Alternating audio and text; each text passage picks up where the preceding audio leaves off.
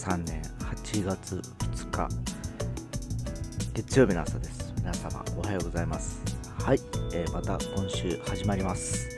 えー、今朝はですねちょっと曇り空と言いますかですね快晴ではなくですねちょっと涼しい朝となっております、えー、気温の方もですね今のところまだ26度という感じで、え若干低めですよね。で今日もですね30度いかないという一日のようです。えー、8月に入ってなんとなくあのあんまり暑さがないという感じがするんですけどまあおそらくまたこれから夏本番ということでどんどん暑くなるでしょうから今日も気をつけて皆様一日過ごしましょう。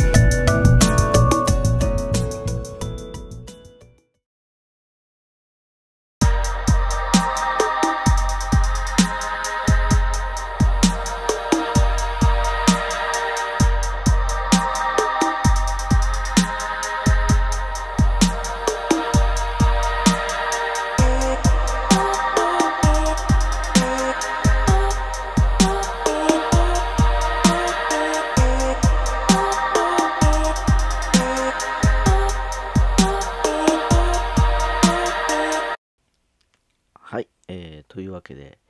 えー、今日はですね、えー、オリンピックの話をしようかなと思ったんですけど、昨日実は僕朝から、えー、コロナワクチンを接種しに行きましてですね、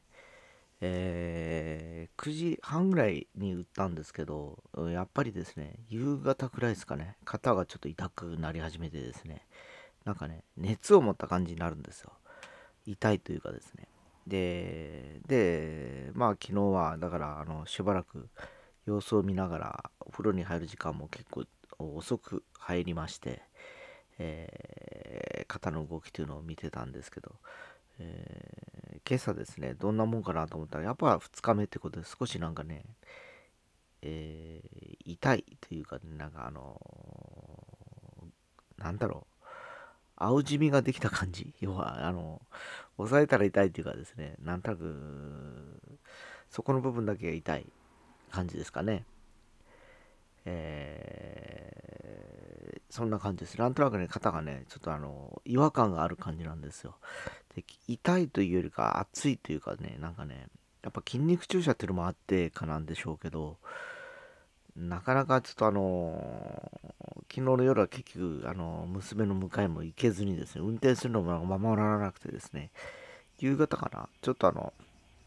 買い出し行ったんですね。コンビニにですね。その時でもなんかね、運転しづらいんですよ。なんかこう、肩がこう、引っかかるというかですね、使うとなんかこう、手が重いみたいな、えー、感じがしたとこです。えー、世間的にはほら、2回目がひどいとか熱が出るよとかいうふうに言われているんですけど、えー、僕自身は昨日が1回目でございましてですね、しかも、えー、ファイザーというメーカーのワクチンということを聞いておりまして、えー、まあ、の職域で打たれてる方は、モデルナというメーカーのワクチンというふうに聞いております。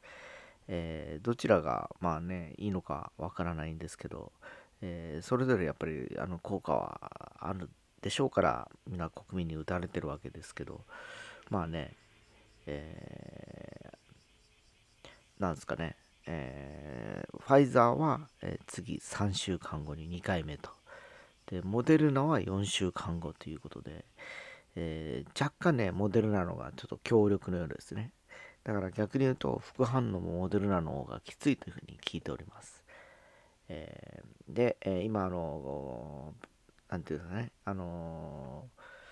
新しい変異株があるじゃないですか。それに関しても、えー、モデルナの方が結構あの効果があるらしくてですね、ファイザーはやっぱりそれに比較すると、えー、若干、えー、効力が落ちるということのようです。えまあ、そもそもファイザーでスタートした、えワクチンの接種なんですけど、まあ、僕らみたいに直撃じゃない人だとか、年配者はほぼファイザーを打ってるでしょうからね。え、ファイザーから、えー、処方された方はもう一回ね、2回目を打った時に、まあ、どんなもんかなという感じですけど、えー、我が家の父親も母親も、えー、2回目打ってもなんじゃないというかですね、えー、少し、え、母親の方が熱が出たかな。そんな感じだったんですけどね、え、非常に、えー、まああの個人差があるということで何とも言えないんですけど、えー、まああのそういう感じで昨日スタートしたんですけどまあバレーボールですかね昨日男子のですね、えー、激戦を制して29年ぶり決勝トーナメントに行くということでですね、えー、なんとですね、今年はね、あの石川選手を中心に、前も申し上げたと思うんですが、すごいあのトリックプレーを使った男子バレーが見れてでですね、リアル配球的な感じがしております。えー、非常に昨日はね、あの他も項目あったんですけど、まあ、それが一番ちょっと、あのね、え目に留まったかなっていう感じでですね、え他にもアンバタとかでですね、金メダルも出ておりました。えー、で、えー、今日の見どころはやっぱりベースボールですね。えー、アメリカに勝てば準決勝というところで、えあとは卓球の水谷選手は団体ですね。メダルへ好発進となるかっていうところが見どころですかね。で、昨日は何といってもですね、やっぱり夜、ハンガリーグランプリです。えー、まあ、ちょっと五輪とはかけ離る離れるんですけどえ、非常に波乱の多いレースだったんですね。で僕が見どころと思ったのはやっぱり今あのワールドチャンピオンっていうかですね、えー、ポイントリーダーとなってるルイス・ハミルトン、まあ、ここ数年ずっと何年もですね7回ぐらいもうもうチャンピオンになってる、えー、まあ、ドライバーで、まあ、テクニックもあってですねいい車に乗ってっていうもう無敵な状況なんですね。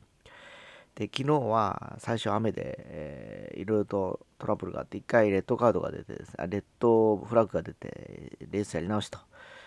いう感じで、えー、もう一人の本命のフェルスタッペン、まあ、マックス・フェルスタッペンっていうレッドブルホンダの車が最初ねやっぱりアクシデントに、えー、絡みまして、えー、壊れた状態で、まあ、あの再スタートを切るんでですねそんなに速くないというかもうギリギリ走る感じなんですね。で結果的に彼はあの10位、ギリギリポイント取れるとこでフィニッシュをするわけなんですけど途中でそのレッドかレッドフラッグが出るタイミングで再スタートっていう時にですね、えー、急に天候が変わりましてですね、えー、フォーメーションラップの際、えー、その最初ポールポジションもそのハミルトンがポールポジションなんですけどね彼以外の車全員ピットに入って、えタイヤを履き替えて再スタートするわけなんですよ。でそれをやったことにより今度はそのポールポジションであったルイス・ハミルトンが最後尾に落ちるわけですね、うん、さてこれから20何台抜かなきゃいけないと。いう感じで展開していくわけなんですけど。それは彼のテクニックとやっぱり今一番速いと言われてるパッケージのいい車に乗ってるわけですからね。えー、まあやっぱ矢継ぎ早にこうどんどん抜いていくわけですね。こうで走行してると、えー、まあ、やっぱりベスト10ぐらいに入ってくるとなかなかね、えー、やっぱ速いドライバーたちになってくるし速い車たちになってくるんでですね抜きあぐんでいくんですよ。なかなか難しくなっていくと、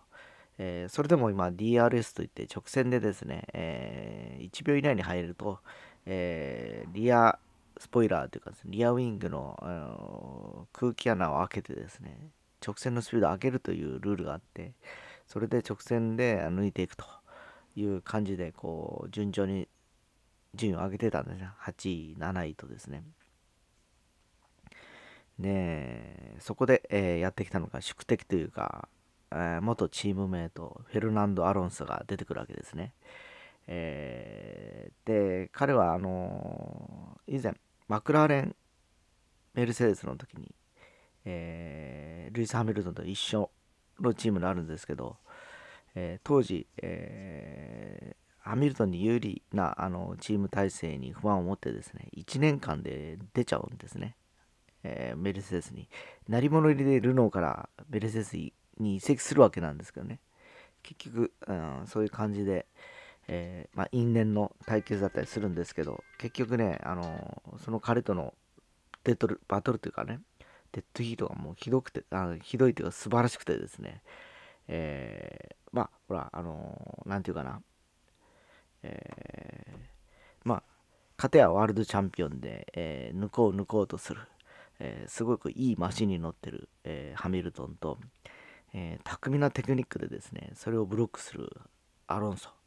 でしかも昨日はハンガリーというオンガロリンクサーキットっていうのはなかなか抜けないんですよね。直線が少なくてもコーナリングが多くて、えー、もう本当、ギアシフト100回ぐらいするんじゃないかなっていうぐらいですね、そのあの、一周回るんですね。えー、そんなまあ複雑なサーキットで約、えー、5、6周それを続くんですね。かなりもう。っていうのもまあ、アロンソにとってみればチームメイトが今トップを走ってたわけでですね、えー、あと10周ぐらいかな、の攻防だったんですよ。で、そこでもうハミルトンに行かせてしまうと、間違いなくもうやっぱりトップに、えー、並ぶタイムで走ってたんですね。えー、まあ、そこでアロンソがずっと捕まえて、えー、その間にそのチームメイトオコンを逃がすことによって、えー、最終的、えアルピール・ルノーの初優勝という結果になりました。ええそれ見ててですね昨日あのフジテレビのアナウンサーもね河合ちゃんも言ってましたけどすごく巧みでうまいと。えで僕もその時思ったんですけどやっぱアロンソはチームに恵られて恵まれなかったドライバーでですね、えー、ワールドチャンピオン2回どころじゃないと思うんですね。おそらく今の、えー、ハミルトンと同じような車乗せてたら、もっと、あるいは、あの、間違いなく同じぐらいは勝ててたと思うんですよ。7回ぐらい取れてたんだろうなという気がします。えー、ナンサーの宿敵シューマッハを打ち破って、えー、ワールドチャンピオンになったぐらいの、えー、ドライバーなんで、え、逆に言うと、今、敵なしのハミルトンが毎年優勝するというのはもう、ライバルがいないわけでですね、もう、いい車に乗ってて走りゃ勝つような、楽勝な優勝の仕方とはやっぱちょっと違うわけですよ、当時のですね。で、その辺昨日本当あの、えー、まじまじと見せつけましたね、このテクニックというか。えー、だから彼も多分おそらく同じようなマシンに乗せたら、えー、ハミルトンと同等、あるいはそれ以上に速い、え、走りをするんじゃないかなと思います。え、ただそんな彼ももう今年40歳になるそうでですね、40歳にはまるで思えない昨日のドライビングだったんで、もうほんとクレバーのドライビングで、さすがだなと思った次第でしたので、今日はちょっと後半は F1 でちょっと盛り上がった話をさせてもらいました。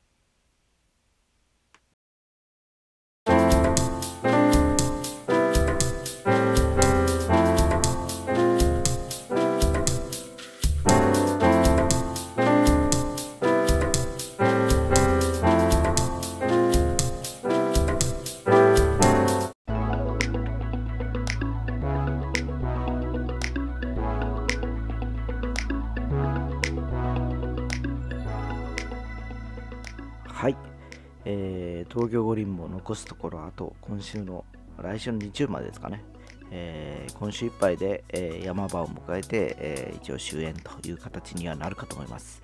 えそれからその終わり次第今度はパラリンピックというのが始まる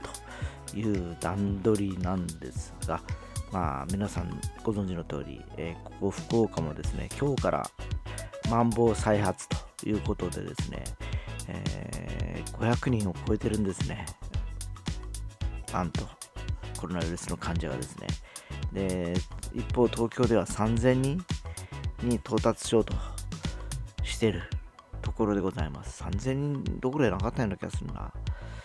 もういよいよですね、えー、先月のやっぱり4連休のツケが、えー、出始めたようで、今週、多分今日はですね、えー、月曜日って大体数値低いんですけど、今週、明日以降のえー、コロナウイルスの患者の数はもうとてつもない数字になるのかなという気がしております。うーん、結局、えー、このままいくと、えー、学校とかももしかしたら9月休校とかも考えられるんじゃないかなというところの数字まで上がってきました。過去最高らしいです。去年あれだけこう頑張ってやってきた数字をいとも簡単に、えー、超えちゃってると、えー、一体何を学習してんだろうという感じです我々はですね、えー、非常にやはりあの諸外国から見ると日本って頭悪いんじゃねえかっていうふうに絶対思われてると思うんですね。何やってんだと。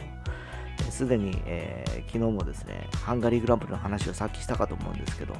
え、ハンガリーでももうマスク着用なくて観客も入って普通に見れてるわけですよ。えー、もちろん義務ではないっていうレベルだろうと思うんですけど、えー、1年間の成果の差があまりにもありすぎて、えー、少ないどころか、えー、逆に増えていってる。で、まだ、未だに僕8月の段階で1回目しか打ってないワクチンと。え、で、その下の世代はまだこれからですよね。え、で、第2波とか言いながら、第3波、第4波って、もう第5波もすでに来つつある中でですね、え、今年の夏は去年以上に、え、かなりシビアな夏になるのかなという気がしております。えー、いよいよですね、もう飲食店とか言ってられなくてですね、えー、もうロックダウンに近い状況が目に見えてきたかなという気がしてます。えー、本当いろんな企業の方、働いてる方ですね、えー、ちょっとですね、この先いろんなことを覚悟してもう生きる時期に入ってきたかなと思ってます。